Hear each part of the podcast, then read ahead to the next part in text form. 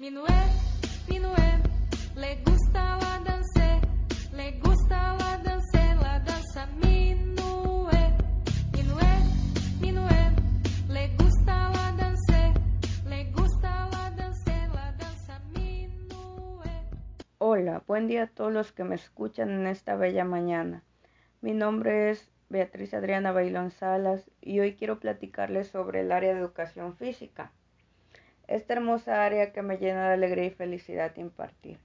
Comenzaré por mencionarles los principales beneficios de la educación física. Principalmente esta área prepara a los niños para estar física y mentalmente activos. Les permite adquirir una buena forma física y mantener estilos de vida saludables.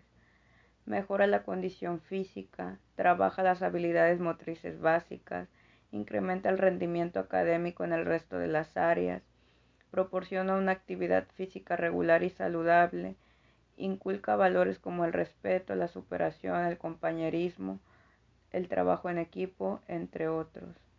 Facilita el desarrollo de la responsabilidad del alumno para la salud y la forma física. Influye en el desarrollo moral. Ayuda a reducir el estrés y liberar la tensión de las clases teóricas. Favorece las relaciones entre los compañeros y compañeras mejora la confianza en uno mismo e incrementa la autoestima, fomenta el respeto por el material y por los demás, estimula la higiene y la salud, colabora en el desarrollo de un adecuado crecimiento, favorece la construcción de la personalidad, apoya la integración de hábitos, conocimientos, habilidades, destrezas y actitudes, y estimula el cuidado de la naturaleza.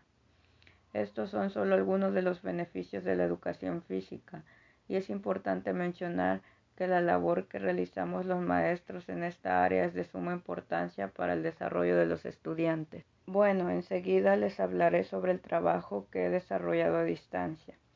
Actualmente estoy laborando en la Escuela Primaria Juan N. Álvarez, ubicada en la localidad de Tecuescontitlán, municipio de Tepecuacuilco Guerrero. Y realmente para mí ha sido muy difícil ya que en el lugar donde laboro no hay señal de teléfono, pero la manera por la que optamos trabajar es a través de la aplicación WhatsApp, donde yo les mando los días lunes a primera hora el plan de trabajo a través de una imagen donde contiene dos o tres actividades que tienen que realizar durante la semana, ya que las evidencias me las tienen que hacer llegar el día viernes y son un video corto de 30 segundos o un minuto y dos fotografías de cada actividad. Les quiero compartir algunas de las actividades que pueden implementar en estas clases a distancia, claro, con sus respectivas adecuaciones acorde al contexto del lugar donde están laborando. El nombre del juego o actividad es minicircuito. El material que se va a utilizar es un GIS, un cesto de ropa, una pelota hecha de calcetines.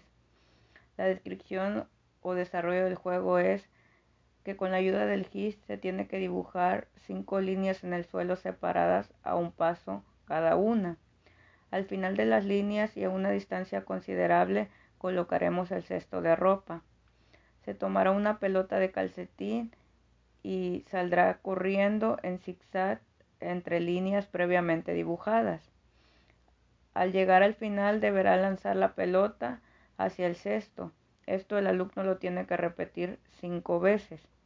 La siguiente estación es ir saltando entre las líneas y al llegar al final y dando un salto al mismo tiempo lanzar la pelota hacia el cesto. Esto se tiene que repetir cinco veces también. La siguiente estación es colocarse en la cabeza la pelota e ir caminando entre las líneas para que al final se dirija el alumno hacia el cesto para depositar ahí la pelota. Esto es sin ayuda de las manos. La siguiente estación es llevar la pelota en una parte del cuerpo que el alumno proponga y depositarla en el cesto sin ayuda de las manos. Y la siguiente estación es dominar la pelota con distintas partes del cuerpo. Ya después le podemos dejar al alumno que proponga una nueva actividad que pueda realizar con la pelota. La siguiente actividad se llama figuras geométricas.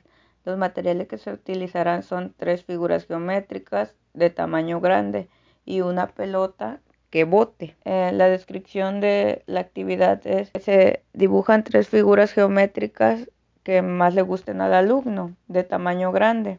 Depende si sea un cuadrado, círculo, rectángulo, las tres figuras que más le guste al alumno se tienen que dibujar en su libreta y las tiene que recortar. Se consigue una pelota que bote, se pegan las figuras en una pared y el alumno intentará golpearla con la pelota muchas veces. Cada vez se tiene que alejar más y más. Ahora y cuando la pelota caiga al suelo y bote, el alumno tratará de atraparla sin que se le caiga. Enseguida lo que hará es lanzar la pelota en una de las figuras y cuando la pelota haya caído al suelo y haya botado, el alumno tiene que atraparla después del primer bote y después se le tiene que preguntar al alumno de qué manera lo puede hacer y que proponga alguna de las maneras para realizarlo. Y eh, la reflexión de la actividad o la autoevaluación, que el alumno califique su desempeño al realizar las actividades y preguntarle también ahí mismo que por qué se pone esa calificación. La siguiente actividad lleva por nombre suma, resta y multiplica.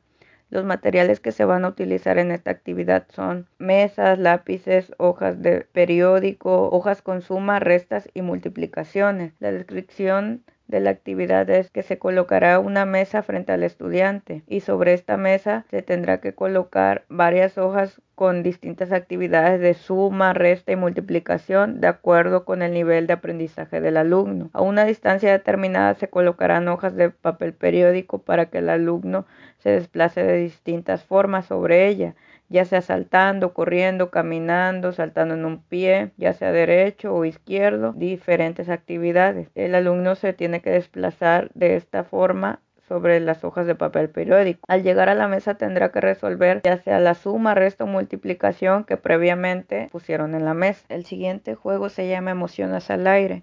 El material que se va a utilizar son globos, música y un marcador. En esta actividad el alumno al ritmo de la música deberá ir golpeando el globo y mantenerlo en el aire. Cuando la música se detenga con ayuda de un marcador dibujará una carita ya sea feliz, alegre, pensativa, de esto de acuerdo con las emociones que el alumno conozca. Seguirá tocando la música y se realizará nuevamente el golpeo del globo. Cuando pare dibujará otra emoción en el globo y así sucesivamente hasta llenar el globo de caritas. La actividad termina cuando el alumno haya llenado tres globos diferentes, aunque incluyan las mismas emociones. Y bueno, hay varias actividades más que se pueden implementar, como agua, tierra y aire, telaraña lúdica, rayuela, voy y vengo, las frutas, lector caminante, reventando globos, los bastones, película familiar, basta en familia, guerra de pelotas, palomitas voladoras, canicas al vaso, costalitos motrices, bolituaya, entre muchas otras. Algunas de estas actividades que mando, aparte de potencializar el desarrollo motriz del alumno, refuerza su lectoescritura y el pensamiento matemático. Espero que esta información sea de gran utilidad para ustedes. Les envío un fuerte abrazo a la distancia.